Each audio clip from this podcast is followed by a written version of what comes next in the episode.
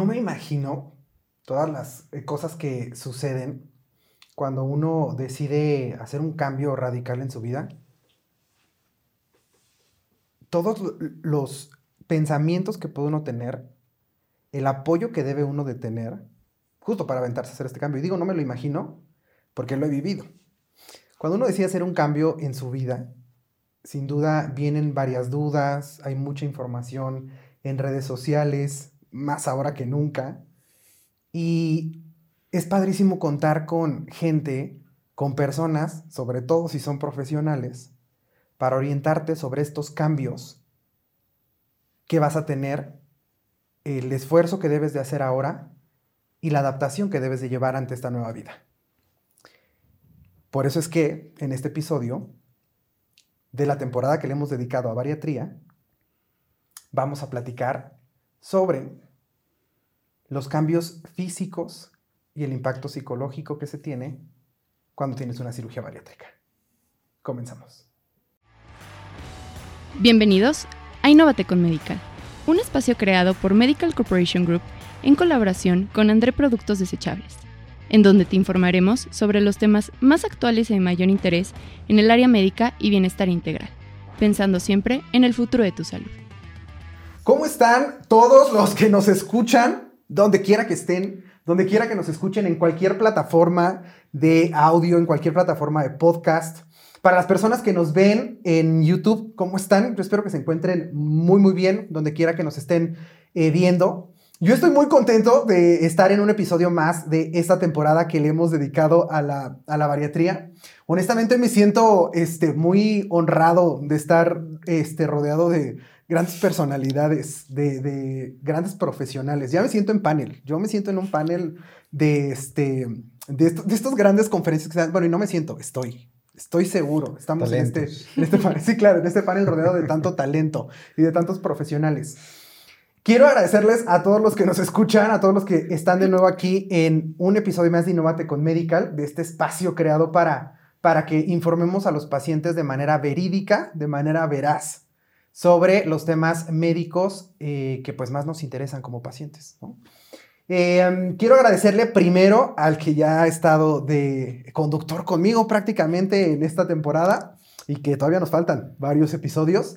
Al doctor Jorge Ramírez, él es especialista en cirugía bariátrica y metabólica. Doctor, ¿cómo estás? Iván, nuevamente muchas gracias por la invitación. Es un gusto estar acá y vamos duro con la obesidad. ¿eh? Sí, sí, sí. Y aparte con temas bien interesantes, bien entretenidos. Yo aprendiendo en cada episodio, cada vez aprendiendo más sobre, sobre el tema. También quiero eh, presentarles a otro invitado que tenemos, que es José Luis Ramírez.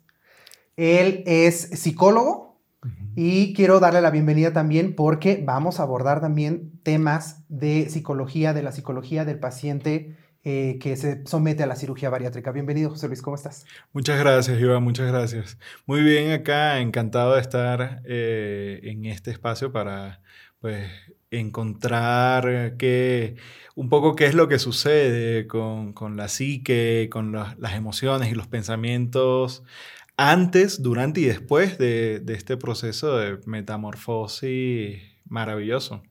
Entonces, muchísimas gracias por darnos este espacio eh, y esta ventana de visibilidad. Muchas gracias por estar aquí. Y también tenemos por acá, al último, pero no menos importante, sino ya saben, vamos dejando este, lo más importante para presentar al final. Quiero presentarles también a Natalia Bernardo. Ella es nutrióloga, y desde luego que esta eh, especialidad de la salud pues también está eh, involucrada en todo el tema de la cirugía bariátrica de los pacientes con obesidad y sobrepeso. Bienvenida Natalia, ¿cómo estás? Muchas gracias, muy feliz de estar aquí contigo, sobre todo porque como dice José Luis, abriendo un espacio para aclarar tanta desinformación que hay en torno a la cirugía bariátrica y específicamente en mi área, que es la alimentación. Entonces, pues disfrutaremos mucho compartir este espacio contigo. Perfecto. Pues yo muy agradecido que estén por acá. Vamos a, empezar para eh, platicar sobre cómo se involucran estas dos áreas. Platicábamos en un episodio anterior la importancia de contar con un equipo multidisciplinario que pueda orientar al paciente y que las decisiones sobre cuándo se hace la cirugía bariátrica, si el paciente está listo para una cirugía bariátrica independientemente de la evaluación que ya platicamos que el médico hace, eh, pues no es una decisión unidireccional por parte del médico, sino que debe de haber un equipo que en conjunto trabaje y digan, vamos, este paciente está, está eh, listo para poder eh, realizar este procedimiento, ¿no? que pueda entrar al tratamiento. Entonces, si podríamos empezar platicándonos, Natalia, ¿cómo se involucra, como decía José Luis, en el pre y en el post de una cirugía bariátrica? ¿Cómo se involucra la parte de nutrición? Ok. Bueno, es muy importante que en un procedimiento bariátrico la nutrición esté presente. De hecho, es, yo me atrevería a decir que uno de los pilares más importantes. ¿Por qué? Porque desde ese punto vas guiando al paciente hacia todos los cambios que van a venir. Es muy importante tener una dieta preoperatoria y preparar al paciente para que el día de su cirugía ese paciente esté en el mejor estado nutricional posible. Necesitamos que el tamaño de su hígado se reduzca, eso va a ayudar a que el doctor Jorge, que es el cirujano bariatra, pues tenga más espacio, más visibilidad, eh, la recuperación más rápida, tiempos quirúrgicos más cortos. O sea, en realidad el tratamiento nutricional agrega más seguridad al paciente. Entonces, desde ahí vas teniendo este primer contacto con el paciente para hacerle ver todo el proceso que vamos a vivir posteriormente vas transmitiendo esta parte de la suplementación, que es muy importante, suplementación de proteínas, suplementación de vitaminas. Y pues digo, enseñarles y transmitirles desde la consulta 1, que yo lo hago, que la cirugía bariátrica, mira, uno, no es el camino fácil como la mayoría de la gente lo maneja o lo entiende. Creo que es un camino maravilloso y yo lo veo increíble porque siento que es una segunda oportunidad de reaprender. Realmente a mí me encanta porque amo la educación nutricional. Sí, así volada, pero es que me fascina. Amo educar a los pacientes. Creo que no hay educación nutricional en México. Y creo que esta es una muy buena oportunidad para tomar al paciente como si fuera un niñito. Entonces, pues digo, obviamente hay fases que se tienen que seguir en el preoperatorio, hay ciertas reglas que tenemos que cuidar, pero es transmitirle eso al paciente, ¿no? Lo que yo te estoy compartiendo ahorita. Em, va a ser un proceso en el que iremos integrando alimentos poco a poco, midiendo tolerancias y tener muy claro que el tratamiento nutricional es importantísimo porque la cirugía bariátrica no quiere decir que el paciente va a poder comer a libre demanda, como ningún paciente, aunque no sea quirúrgico. Pero tampoco quiere decir que tu paciente no vaya a volver a comer eso que tanto le gusta, ¿no? O sea, es muy común escuchar en el consultorio que llegue tu paciente y te diga, voy a hacer como el tour de despedida de todo lo que me gusta porque no lo voy a volver a comer. Y no, o sea, no es la idea. La idea es que el paciente pueda disfrutar la comida, que pueda eh, darse ciertos permisos, pero con responsabilidad y vuelvo a repetirlo, con educación. Entonces, ese es como el escenario preoperatorio eh, que yo manejo en el área de nutrición postquirúrgico, ¿quieres que te platique? Sí, sí, sí, sí, sí, sí, platícanos, platícanos. Sí, ah, ok. Bueno, posteriormente, digo, el paciente necesita, vamos como en sentido contrario. Empezamos con dieta líquida, vamos integrando alimentos poco a poco, evaluando, como les mencionaba, las tolerancias. Y es muy importante considerar lo de los suplementos. En el paciente bariátrico, el pilar en la dieta va a ser la eh, proteína.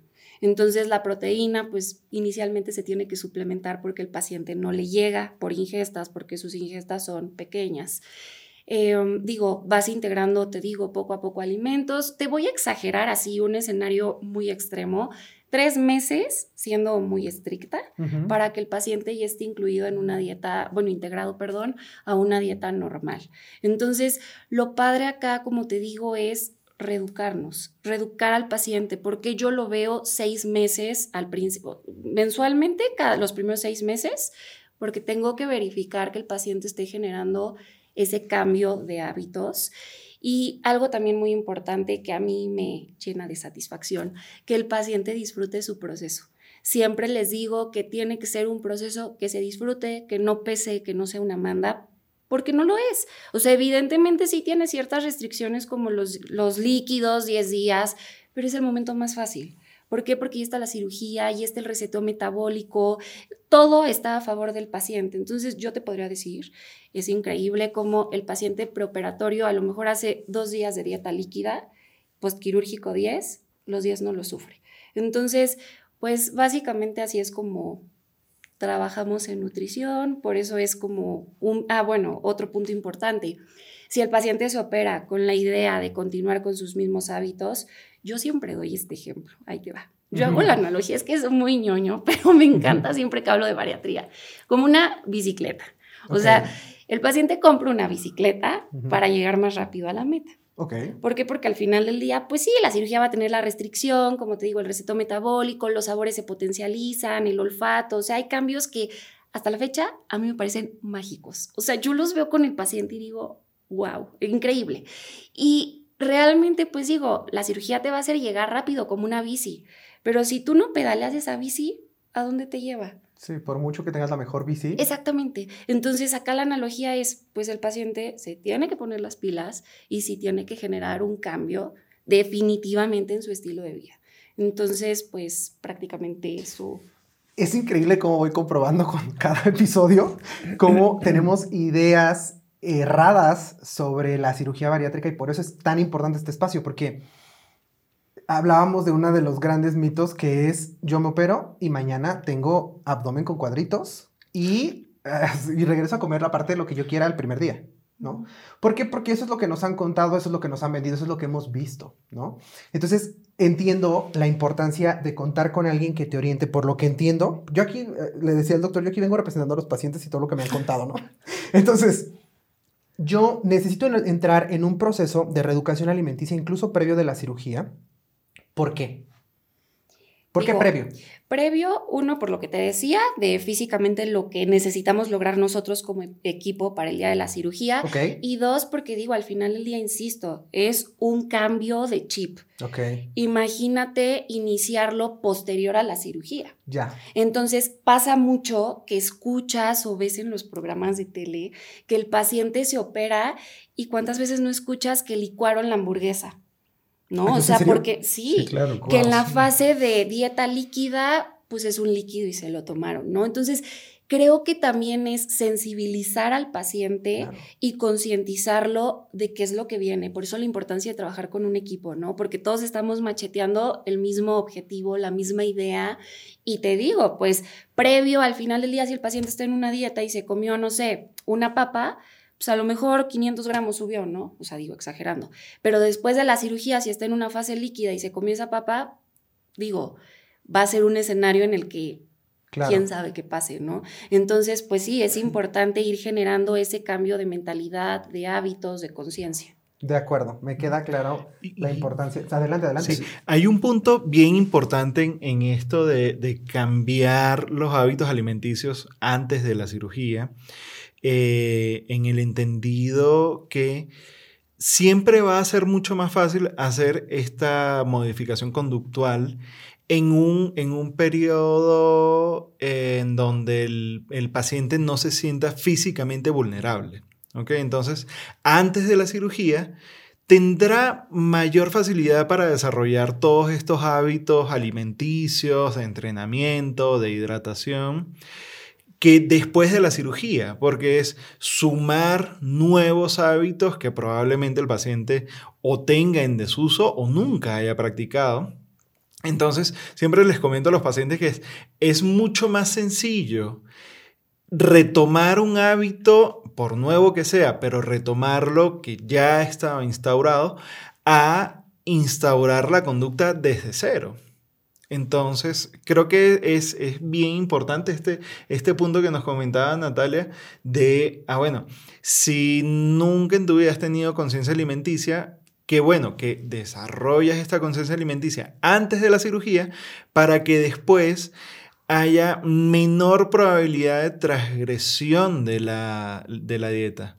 Porque, como, como comentaba Natalia ahorita al finalcito, que si de repente te estás en un régimen alimenticio, te comes una papa, te comes una hamburguesa, alguna fritura que no está dentro de tu programa alimenticio, aumentas un poco de peso, pero después de la cirugía podría representar una incomodidad mayor que, bueno, hemos visto cantidad de casos. Eh, que, que, pues tenemos que darle un, tratamiento, o al menos desde, desde, mi trinchera hablo, un manejo distinto de, la situación y un manejo distinto de la recuperación. Y que, que, no es lo que, lo que buscamos, ¿no? Lo que buscamos es, como comentaba Natalia, que sea un proceso fluido, que el paciente esté eh, en esa condición de, paciente teórico o muy cerca de ese paciente teórico que no tiene complicaciones, que no tiene un dolor significativo o considerable, que tiene una recuperación muy ágil, que al día siguiente ya se puede ir a su casa sin ningún inconveniente. Eh, pero el tema está en que tenemos ese paciente teórico y tenemos el paciente real que nos trae en, en ese momento el paciente. Toda esa preparación previa yo la veo como el camino para acortar esa brecha que existe entre el paciente real que hoy nos traes y ese paciente teórico que, que buscamos y conseguimos en, en, la mayoría de los casos. Ok. ¿Cuánto tiempo más o menos dura esta preparación? Es que depende mucho. Ok. Yo diría que depende del, tamaño de la brecha. Sí. Mira, el, digo, y no nos pusimos de acuerdo, ¿no? si te das cuenta, es, muy repetitivo. Eh, y hablábamos en un episodio previo, ¿cuánto dura la preparación de un paciente? Pues depende. Sí. Ok, sí, sí. Si es un diabético con obesidad extrema, con apnea obstructiva, con malos hábitos alimenticios. Entonces esto de la brecha está muy interesante, ¿no? Porque sí, en realidad es eso. ¿Qué queremos? Pues al paciente ideal. ¿Y por qué lo queremos? Porque le va a ir mejor. Y él va a estar mucho mejor. Entonces, hay un mensaje bien importante que, dijo Natalia y es, esto se debe disfrutar. ¿Por qué? Porque es la segunda oportunidad y es una constante, nos lo dicen todos los pacientes, volvían a hacer el día de mi cirugía. Entonces, si empezamos, ¿Ah? Hasta lo festejan. Claro, lo festejan como su cumpleaños. Órale, qué padre, qué padre, Entonces, si el paciente hace un tratamiento pre, pues sencillamente es como poner las sabanitas en la cama antes de irse a dormir, es, preparar, ¿no? Entiendo. Y esa preparación hace que el proceso sea mucho más amable. Pero además, el paciente no tiene por qué saber, ¿ok? Tú tomas la decisión, dices, estoy harto, ya, ya estuvo, necesito operarme porque no tengo otra solución, ¿ok? Pero tú traes al paciente real, como dice José Luis, que no tiene por qué saber qué es una comida saludable, no tiene que, por qué saber que, en realidad está deprimido y bulleado y, triste y, harto de la situación y, no lo sabe porque es su vida real. Claro. O sea, si tú le dices a un paciente, oye, no te comas una pizza completa, dice, ¿por qué no? ¿No? Él no tiene por qué saberlo y muchas veces... Porque no si cabe. Exacto. Y tengo hambre. Y se me antoja. Exacto. Entonces, ese proceso donde Natalia le digo, oye, eh, a ver, es que hay una cosa que, que queremos en unas metas y esto es comida saludable y esto no, y, tienes que aprender a, a, prepararte para esta comida que queremos que lleves toda la vida. Como decía Natalia también, pues el paciente puede comer de todo. yo digo siempre, desgraciadamente puede comer de todo, ¿no? Y eso es malo, no queremos eso. Puede probarlo, eso no tenemos problema. Pero no que busque caer en sus mismos hábitos que los trajeron aquí. Y eso también es válido desde el punto de vista psicológico, nutricional, y nosotros lo vemos en los resultados. Entonces, como el paciente no tiene por qué saber, la misión de cualquier equipo multidisciplinario como lo hacemos nosotros es decirle, oye, te vas a meter en esto, que sí es una maravilla, es un gran hit, te vamos a resetear metabólicamente, vas a sentirte bien, vas a pero estos son los pasos que hay que hacer para que te vaya bien a ti. Exacto. ¿No? Entonces ese, es el concepto de por qué iniciar, por qué una preparación. No es solo, hoy también, ¿no? Pero no es solo eh, tu diabetes, tu azúcar, tu presión, que también lo hacemos, sino pues la psiquis, eh, cómo me relaciono con el alimento, es, es, ese 360 del paciente. Y hay otro punto bien interesante que nosotros no, no proponemos un, un producto enlatado que es lo mismo para todos y lo que te funcionó a ti te va a funcionar a ti y a mí y a él y a todos. No, nosotros evaluamos al paciente y le realizamos varios estudios para encontrar exactamente el, traje hecho a medida para el paciente y no solo a nivel quirúrgico, también a nivel de alimentación, a nivel de acompañamiento psicológico y utilizamos también muchas disciplinas de, la medicina y de la salud para, para acompañarnos que, que no en, el, en todos los casos se utilizan a los mismos especialistas. Entonces lo que, lo que queremos justo en este proceso del disfrute de, la cirugía es, bueno, que, el paciente logre la, la, vida más plena que pueda, entendiendo que en medida que vaya satisfaciendo sus necesidades, biológicas, emocionales, cognitivas, de autoconocimiento, de autoestima, va a poder alcanzar a esa, a esa brecha, ¿no? Entonces, siempre coloco este, este ejemplo de es como construir un edificio. ¿ok? Tenemos el, edificio que estamos remodelando y por afuera tenemos toda e, e, esa cantidad de andamios y toda esa estructura metálica que se ve horrible, pero es necesaria para construir el edificio, para remodelar el edificio. Entonces, el, el paciente va a tomar ese acompañamiento de todos los especialistas de, salud, de nutrición, de psicología, de, gastroenterología, eh, de psiquiatría en algún momento, de cardiología, de endocrino, muchas especialidades que vamos construyendo ese andamio.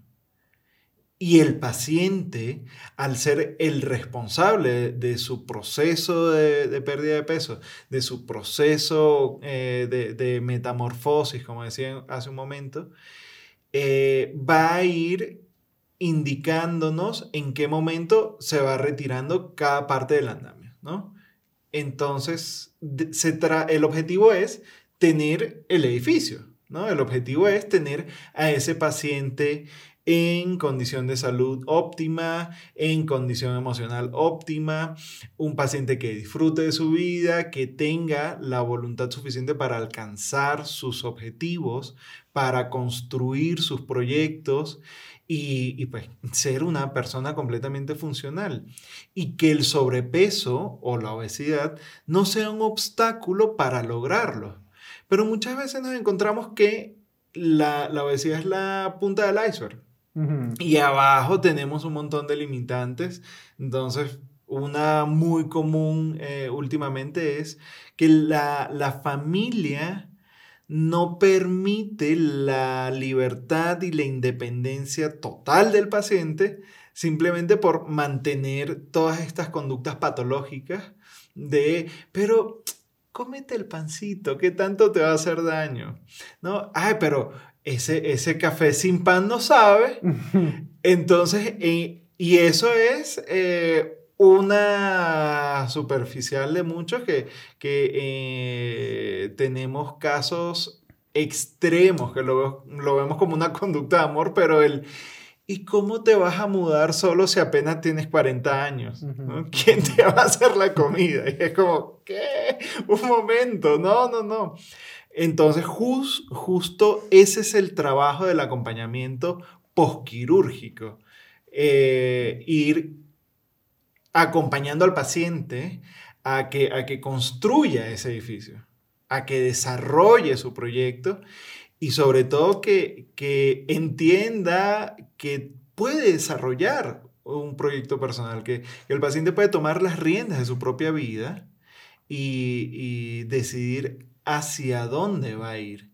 Yo he visto que en el momento que el paciente hace consciente que realmente puede decidir qué hacer con su propia vida y que hace consciente que tiene una vida y que es un individuo y que como, como ser inmerso en una sociedad puede decidir hacia dónde ir y, y qué hacer lejos de las conservas culturales, lejos de todos los conocimientos o mañas introyectados eh, a través de la familia, pues va a, a, estar más feliz y estar más satisfecho con su propia vida.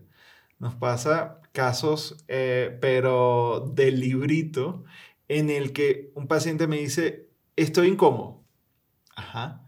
Y es que, eh, es que no sé qué, qué vivir. Ah, bueno, pero ¿tienes la vida que quieres? No, claro que tengo la vida que quiero, por supuesto. ¿Cómo, cómo no?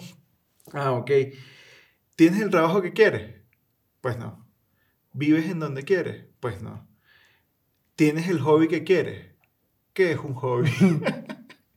y yo me está describiendo. tampoco, se, tampoco se metan con uno tan personal. Tampoco, tampoco sí, tú diciendo, bueno, tampoco te afinques tanto.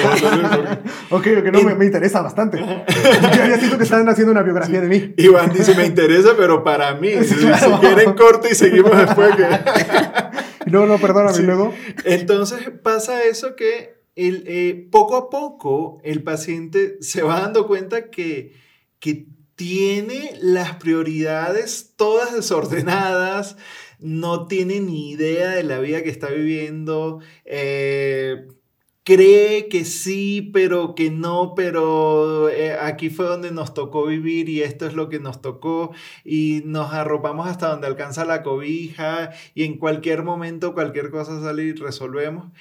Y, pues no, la, realidad en salud mental es otra muy, muy distinta que es pues el momento que logras tener esa capacidad emocional, social y cognitiva de decidir qué hacer con tu vida, que, que, o sea, prácticamente después que pasan por este proceso de la cirugía, tres meses de acompañamiento y, y, tres meses más o menos, de volver a, a, poder tener una alimentación relativamente normal en la que yo siempre le digo, puedes comer casi cualquier cosa y casi cualquier cosa porque hay alimentos que ni siquiera antes de la cirugía debías comer. Claro.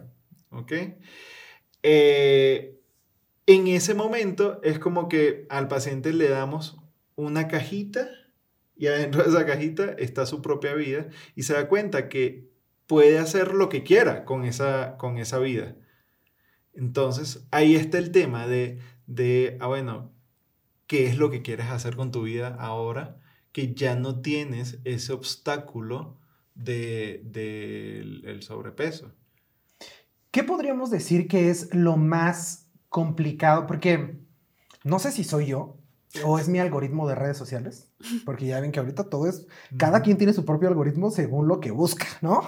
Entonces, no sé si es mi algoritmo que yo ando muy zen y ando muy eh, meditativo, ¿no? Y ando buscando una vida saludable y entonces de pronto me aparecen hacks de dieta y hacks para bajar de peso, etcétera. Y también me aparecen muchas cosas de, de terapia emocional, etcétera, ¿no? Yo no sé si solo es mi algoritmo o realmente nosotros estamos teniendo un despertar hacia esos temas, ¿no? Si realmente la sociedad está teniendo un despertar hacia esos temas, lo cual de alguna manera es peligroso porque hay mucha desinformación. Entonces es peligroso este despertar, esta conciencia, decir, oigan, como que sí, sí estamos como mal, ¿no? Como que sí deberíamos de cuidar más nuestra salud, porque al final hay mucha desinformación y nos podemos dejar llevar por eso. Pero gracias a esto que tenemos, a este alcance que tenemos ahora de información, pues sabemos lo que pasa, lo que pasamos las personas. Ya he aprendido que yo puedo creer que no tengo sobrepeso, pero sí lo tengo, ¿no? Entonces voy a hablar por mí. Eh, de pronto, este, las cosas que pasamos las personas con sobrepeso las conocemos porque hemos escuchado testimonios de personas y cómo es que llegan a pedir ayuda, como otros que otros es que no quieren recibir ayuda. O sea, lo que pasa mentalmente y lo que pasa en los hábitos alimenticios es de alguna manera muy conocido. Me gustaría conocer algún, lo que ustedes consideran más bien que es lo más difícil a lo que se han enfrentado, o, a, lo, más bien a lo que se han enfrentado los pacientes, y que por lo, por lo que llegan a ustedes y recorren ayuda. O sea, es decir, ¿qué es lo más difícil en, la reeducación nutricional? ¿Qué es lo que más me cuesta como paciente? Y en la parte eh, psicológica, ¿a qué es a lo que más me enfrento en el pre y en el post, porque también entiendo que las cosas son diferentes. Yo llego de una manera, decíamos, con la nubecita negra, y llego pidiendo ayuda porque ya intenté todos los hacks que me han salido en TikTok para bajar de peso, he hecho todo el ejercicio que mi cuerpo me permite que yo creo que puedo y me he aventado todo y no da resultado, ¿no? He, he hecho varias cosas y no me dan resultado, entonces llego pidiendo ayuda. Así llego de una manera y después de mi cirugía estoy de otra manera porque aparte hay cambios químicos y físicos dentro del cuerpo que me llevan a tener una situación emocional que afecta en lo nutricional al final. Entonces, como, una, eh, como para que los pacientes puedan escuchar ese, esos casos, los lo más complicado a lo que se pueden enfrentar en estos, en estos dos momentos de la cirugía bariátrica. Y tus recomendaciones, ¿no? O sea, tus hacks. Exacto. Esos no. Ah. para eso vamos a hacer un TikTok. Exacto. Mm, híjole, es que sí está bien fuerte, porque como dices, mira, quiero rescatar lo que mencionabas de cómo ahorita la gente ya está teniendo mucha conciencia en el tema de salud mental y nutrición. Creo que hay una parte de la población que es moda, la verdad. Cierto. Y, pero lo veo en mi consulta, de verdad, es que me maravilla ver cómo de verdad ya hay conciencia. O sea, está cañón. Ahora, ¿qué creo yo que es el reto más difícil? Para mí como nutrióloga y para el paciente que tengo enfrente, la desinformación. Está muy, muy fuerte ese tema porque, mira, cambiarles el chip después de la cirugía, increíble cómo hay muchos pacientes que tienen todavía esta parte arraigada de ensaladas, ensaladas verdura, que es lo que todos entendemos de la nutrición. De la dieta. O Sea, a mí me dicen dieta y yo ya pensé en mi ensalada. Pero es que justo, no sabes cómo, me duele eso. sí, no, es que no es así. Supongo, es un poco como en otras materias en las que te dicen que el bariatra solamente mutiló un pedazo de intestino y quedó el asunto. Y va mucho más a profundidad. Nuestras, nuestras carreras, nuestras profesiones van más profundas que solo. Y es que, ¿sabes qué? Desde ahí viene todo. O sea, uno piensa que entre más sufre, entre más restringido, yo creo que hasta por eso muchos pacientes que se acercan a la bariatría creen que va a ser algo tortuoso. O sea, ¿sabes? Porque estamos programados a creer hasta en el mismo ejercicio. Si no duele. Si no duele, no funciona, ¿no? Y te voy a decir algo, a mí me ha pasado con el entrenador que, yo, y es que la rutina de hoy no me dolió.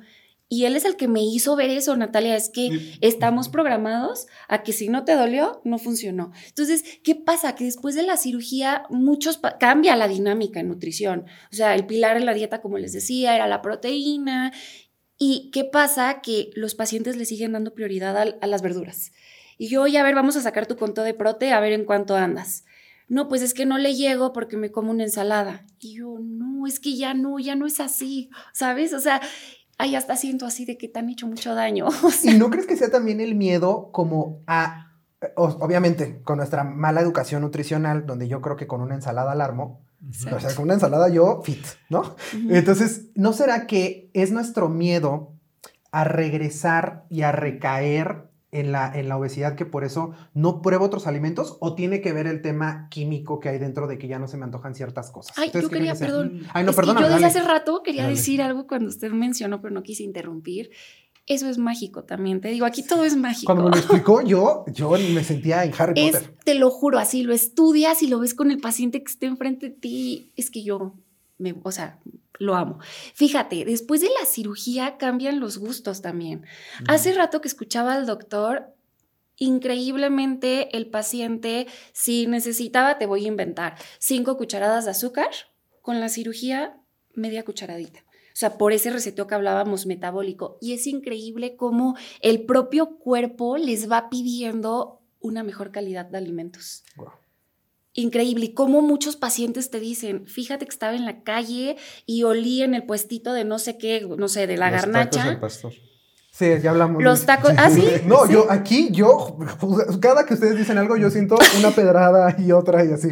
Sí, sí, sí, yo hablaba de los tacos. O sea, y no lo toleran. Y es así como, no, mm. fíjate que lo olí, me dio un poquito de náusea. Entonces te digo, el paciente tiene todo a su favor digamos que anatómicamente, hormonalmente, pero pues por eso también este equipo. Y pasa, pasa algo súper interesante con, con, esto que, que, que, este tema que rescata Natalia acá, de la, la sensación o, o, todo este sistema sensoperceptivo que entendemos o mal entendemos, estamos acostumbrados a que los los antojos son caprichos. ¿Ok?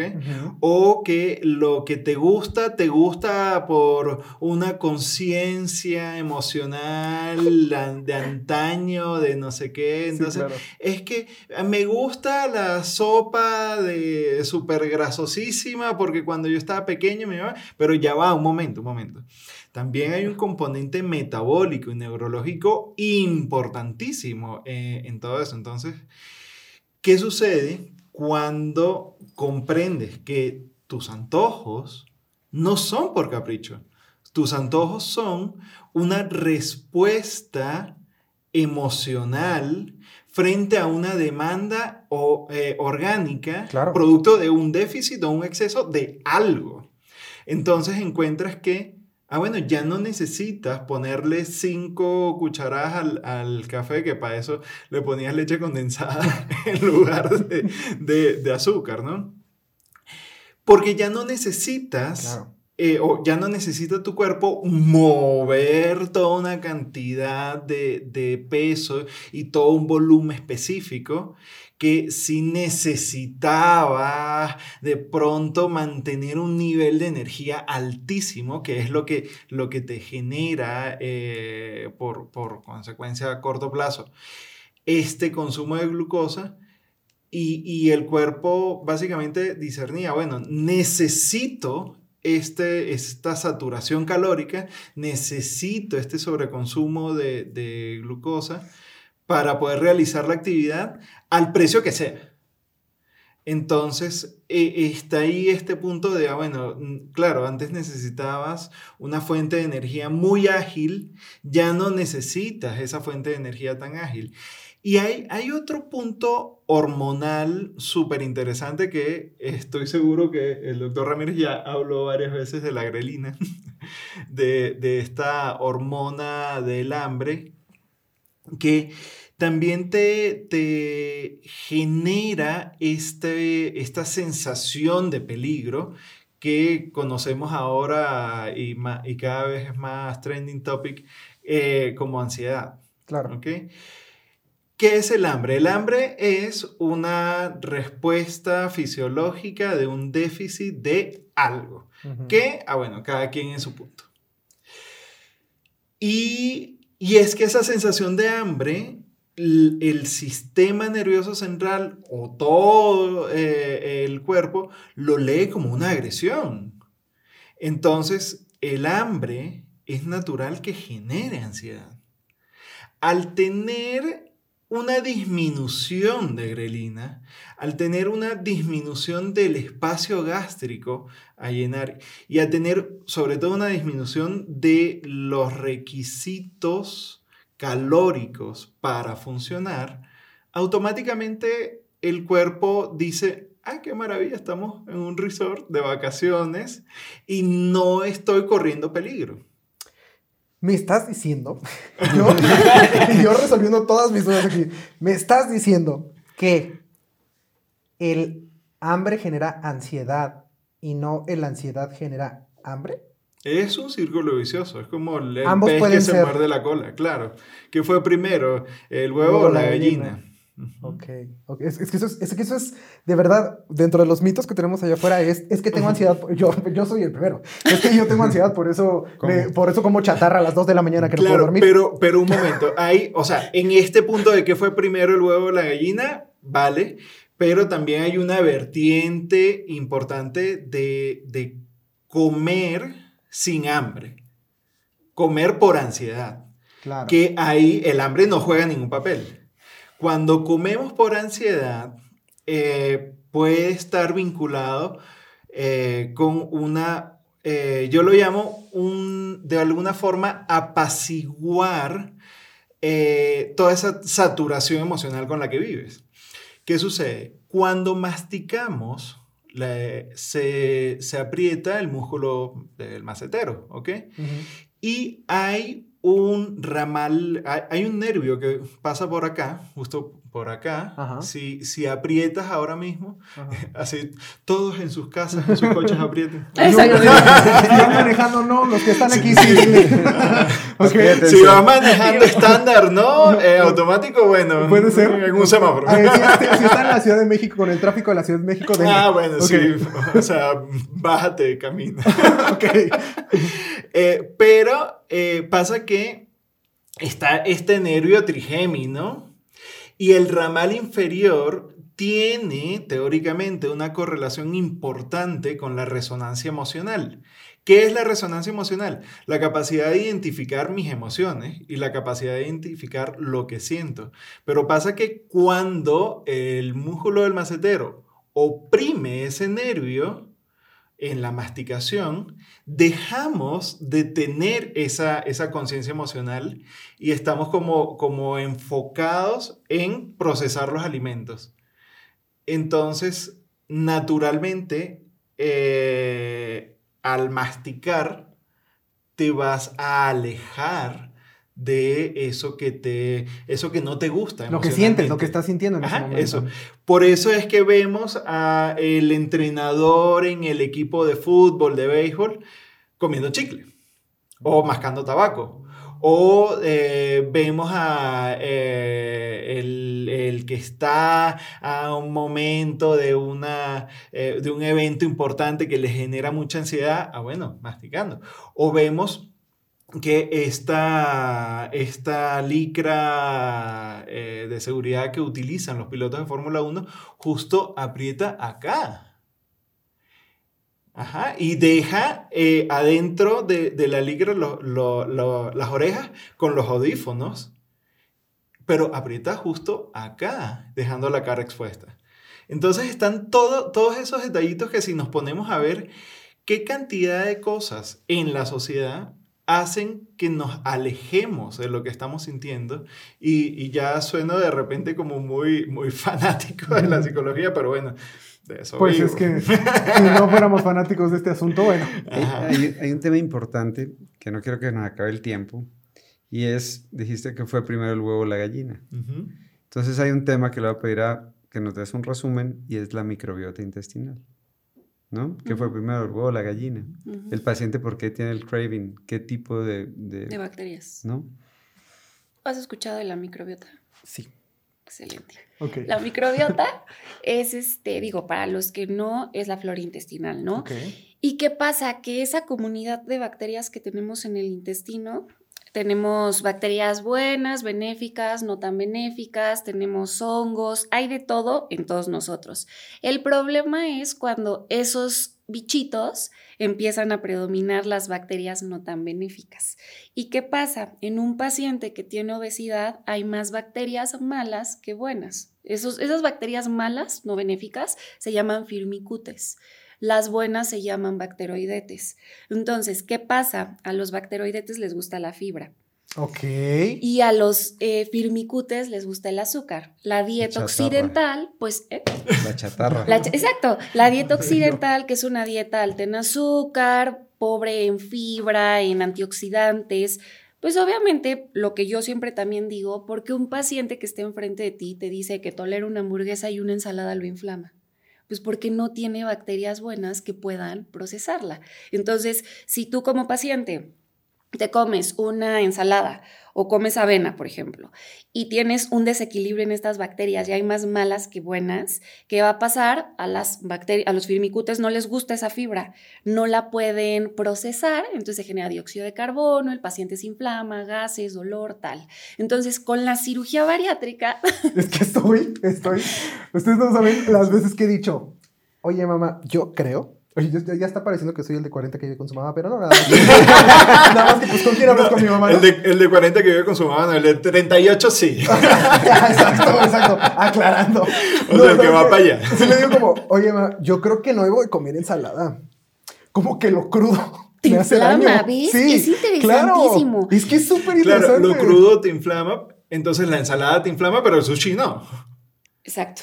Sí, no, pero, pero aparte hay que comer comida caliente grasosita. Esa no me inflama, curiosamente. O sea, me hace sentir pesado un rato, pero aquí va, aquí va gran hack, aquí va- no, no, no es gran hack, gran mito. así de- de- han escuchado estas personas que dicen, pero con un refresquito, no voy a decir la marca, pero con un refresquito, eso que nos tomamos en los tacos se me quita, porque saco aire y asunto arreglado. Eso, eso es súper, o sea, lo que acabas de explicar, claro que había escuchado de la microbiota, pero a, a este nivel y de una manera tan sencilla de entender Sí. estos dos grupos Y a los que alimentamos. Ahí por eso, sí, exacto. Bueno, sí, porque se fragmentan como Claro. principalmente en, esas, en esos grupos. Por eso muchas veces se escucha que si la ven engorda, pues si tienes una disbiosis, un desequilibrio en las bacterias, sí, porque ahí van a empezar unas rutas metabólicas, en- se empieza a generar una cosa que se llama acetilcoenzima QA y bueno, X. Se empiezan a, a generar eso y eso es obesogénico. Entonces sí, si tienes un desequilibrio, pues a tu paciente no le des avena, ¿no? Pero ¿qué pasa con la cirugía bariátrica? Que después de unas horas de que el paciente se operó, esta, esta microbiota ya se empieza a cambiar. O sea, te digo, esto es mágico. Sí, sí, sí. sí. Pero Parece son- magia. o sea, el microbiota es uno de los polos que más se está investigando ahorita en el Sí, mundo. está. Porque se habla de la genética, de si estas bacterias casi que conducen qué queremos comer. Porque tú dices, "Eh, como que se me antoja más algo grasosito. Si nos vamos a los estudiosos de la microbiota, dirían, bueno, es que allá están pidiendo hamburguesa, Ujú. Claro. ¿no?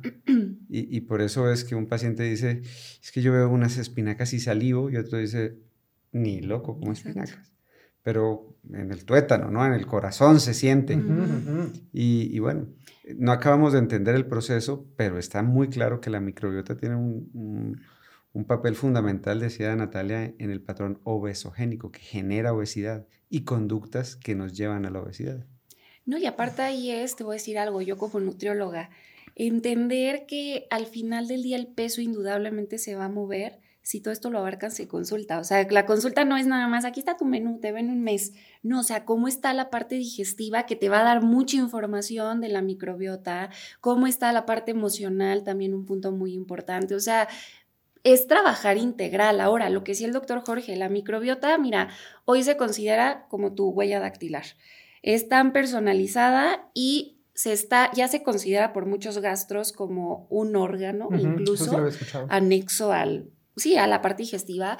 Y eh, obviamente cada parte tiene su microbiota, o sea, tú tienes microbiota en la boca, en el hígado, en el pulmón, en el intestino, pero la que conecta con todo es la del intestino. Entonces, por eso la tienes que tener súper, súper fuerte, porque aparte también conecta con funciones metabólicas muy importantes que compiten con hígado.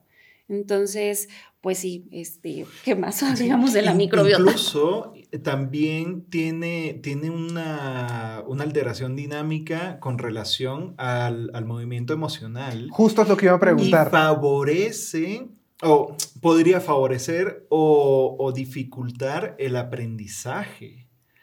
Entonces, incluso en, eh, en adolescencia, infancia, es importante regular toda, toda esta plasticidad digestiva. eh, porque de repente eh, encontramos que, ay, ese, ese muchacho no quiere aprender. Y ese muchacho, pues, bajó las calificaciones desde que nos mudamos de colonia, pero resulta que en esta colonia eh, tiene al, al panadero con el pan que pasa todas las tardes y, y va y, y ya el niño se hizo compadre del panadero y hasta le fía. Sí, claro. ¿no? Entonces te- tenemos to- todo eso que dicen, no, bueno, pero él hace ejercicio y él eh, come sano, un pancito que se eche, ah, bueno, mira, pero es que ya va, ya va un momento. ¿Qué está sucediendo con la, la forma en la que el, el sistema digestivo de ese, de ese niño, de ese adolescente, va procesando los alimentos? Y ahí entra toda esta, esta microbiota eh, que, que- que nos da muchísimas luces de qué está pasando con, con el paciente.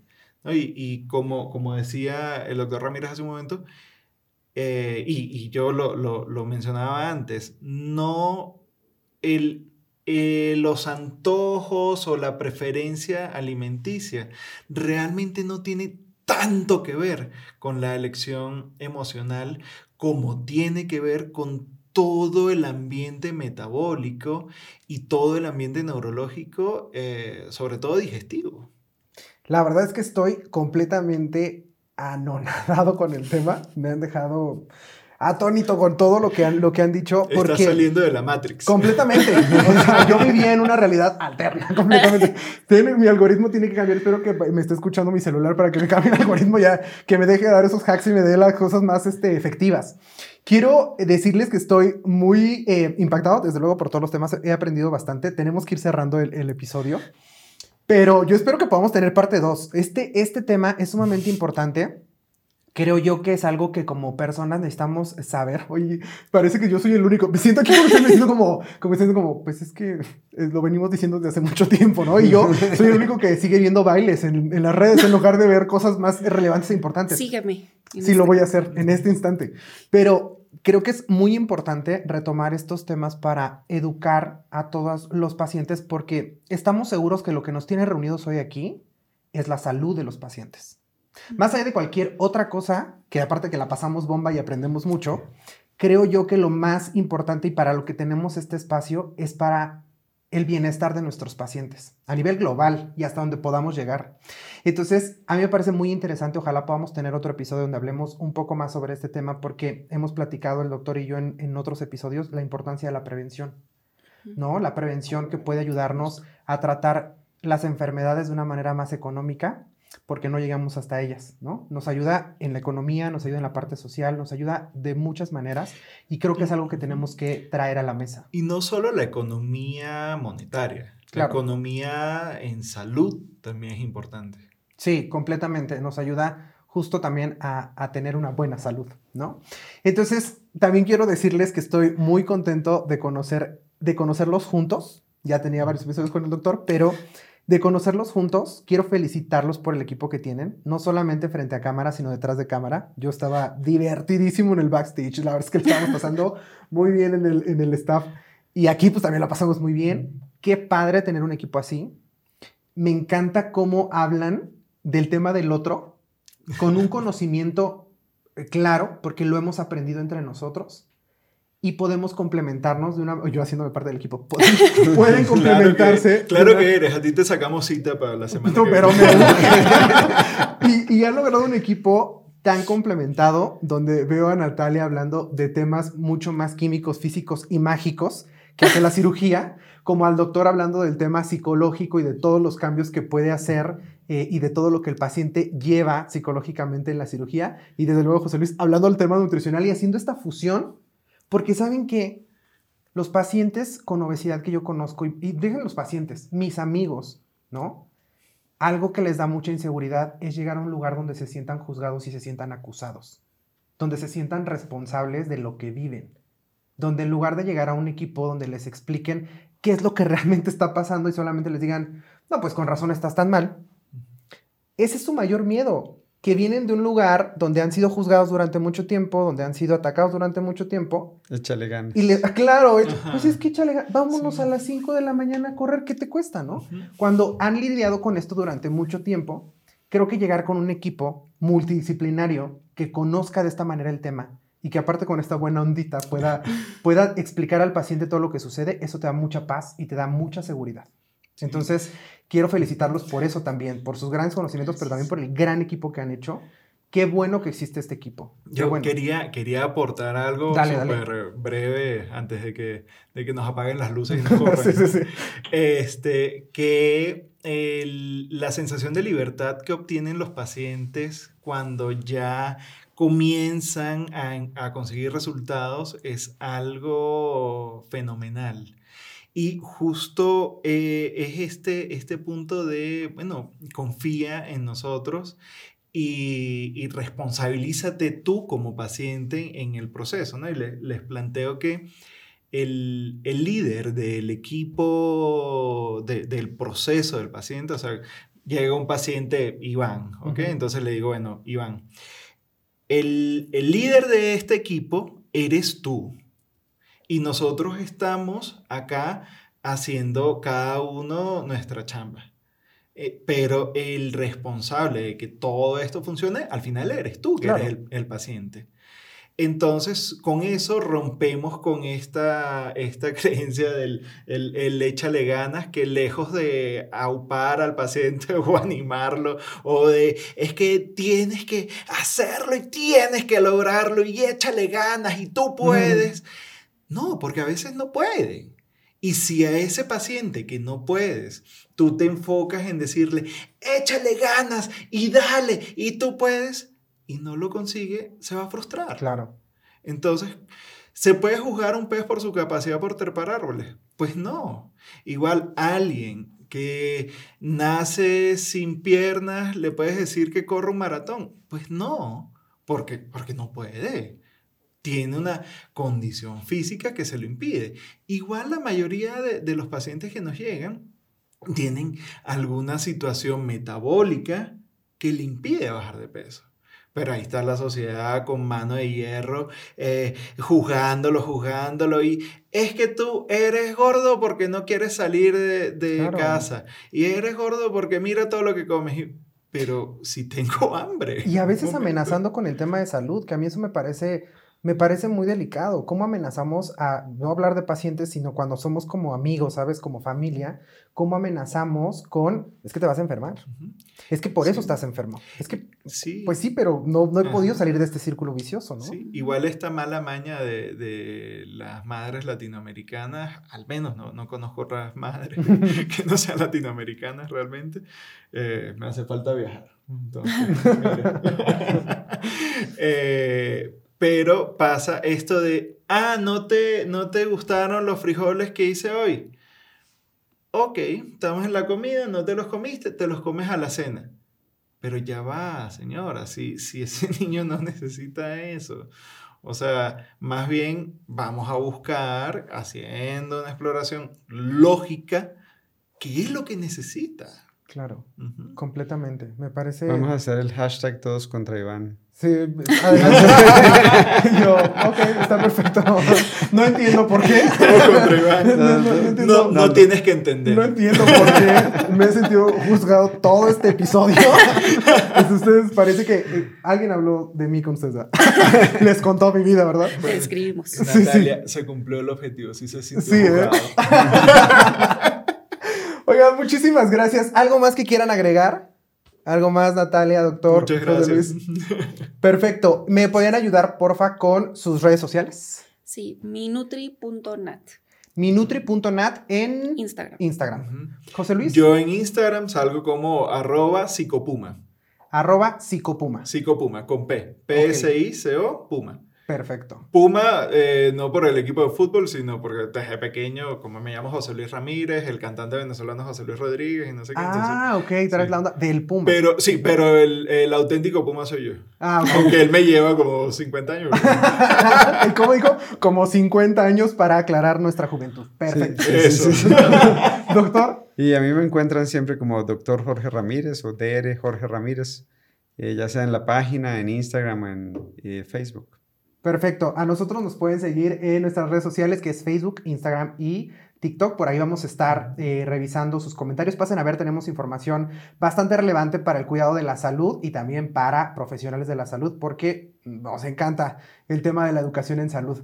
Eh, para los que nos ven por YouTube, ya saben que pueden seguirnos también por acá, bueno, suscribirse, activar la campanita, todo lo que se hace en YouTube, pero sobre todo dejarnos comentarios sobre cuáles son los temas que les gustaría que tratáramos y también eh, si les gustaría algún especialista que, que invitáramos para platicar sobre algún tema que sea de interés de ustedes. Eh, pueden escuchar este episodio. Ah, no, pues si ya lo están escuchando, pues ya lo están escuchando, pero nos pueden ir a seguir a las redes sociales y pueden desde luego ver nuestros otros episodios también aquí en YouTube y escuchar nuestros otros episodios también aquí, porque llevamos toda una serie hablando sobre cirugía bariátrica. Creo que eso es todo. Les agradezco una vez más que estén acá con Gracias nosotros. Muchas, muchas gracias por este eh, gran momento y por resolvernos tantas dudas. Yo soy Iván Norberto. Recuerden que un podcast, un video, no sustituye consultar a su médico. Nos vemos en el siguiente episodio. Bye bye. Si te ha gustado este podcast y quieres más información, síguenos en nuestras redes sociales arroba y en www.medicalgroup.com o en nuestro canal de YouTube. No olvides de suscribirte y darle clic a la campanita para enterarte de nuevos episodios.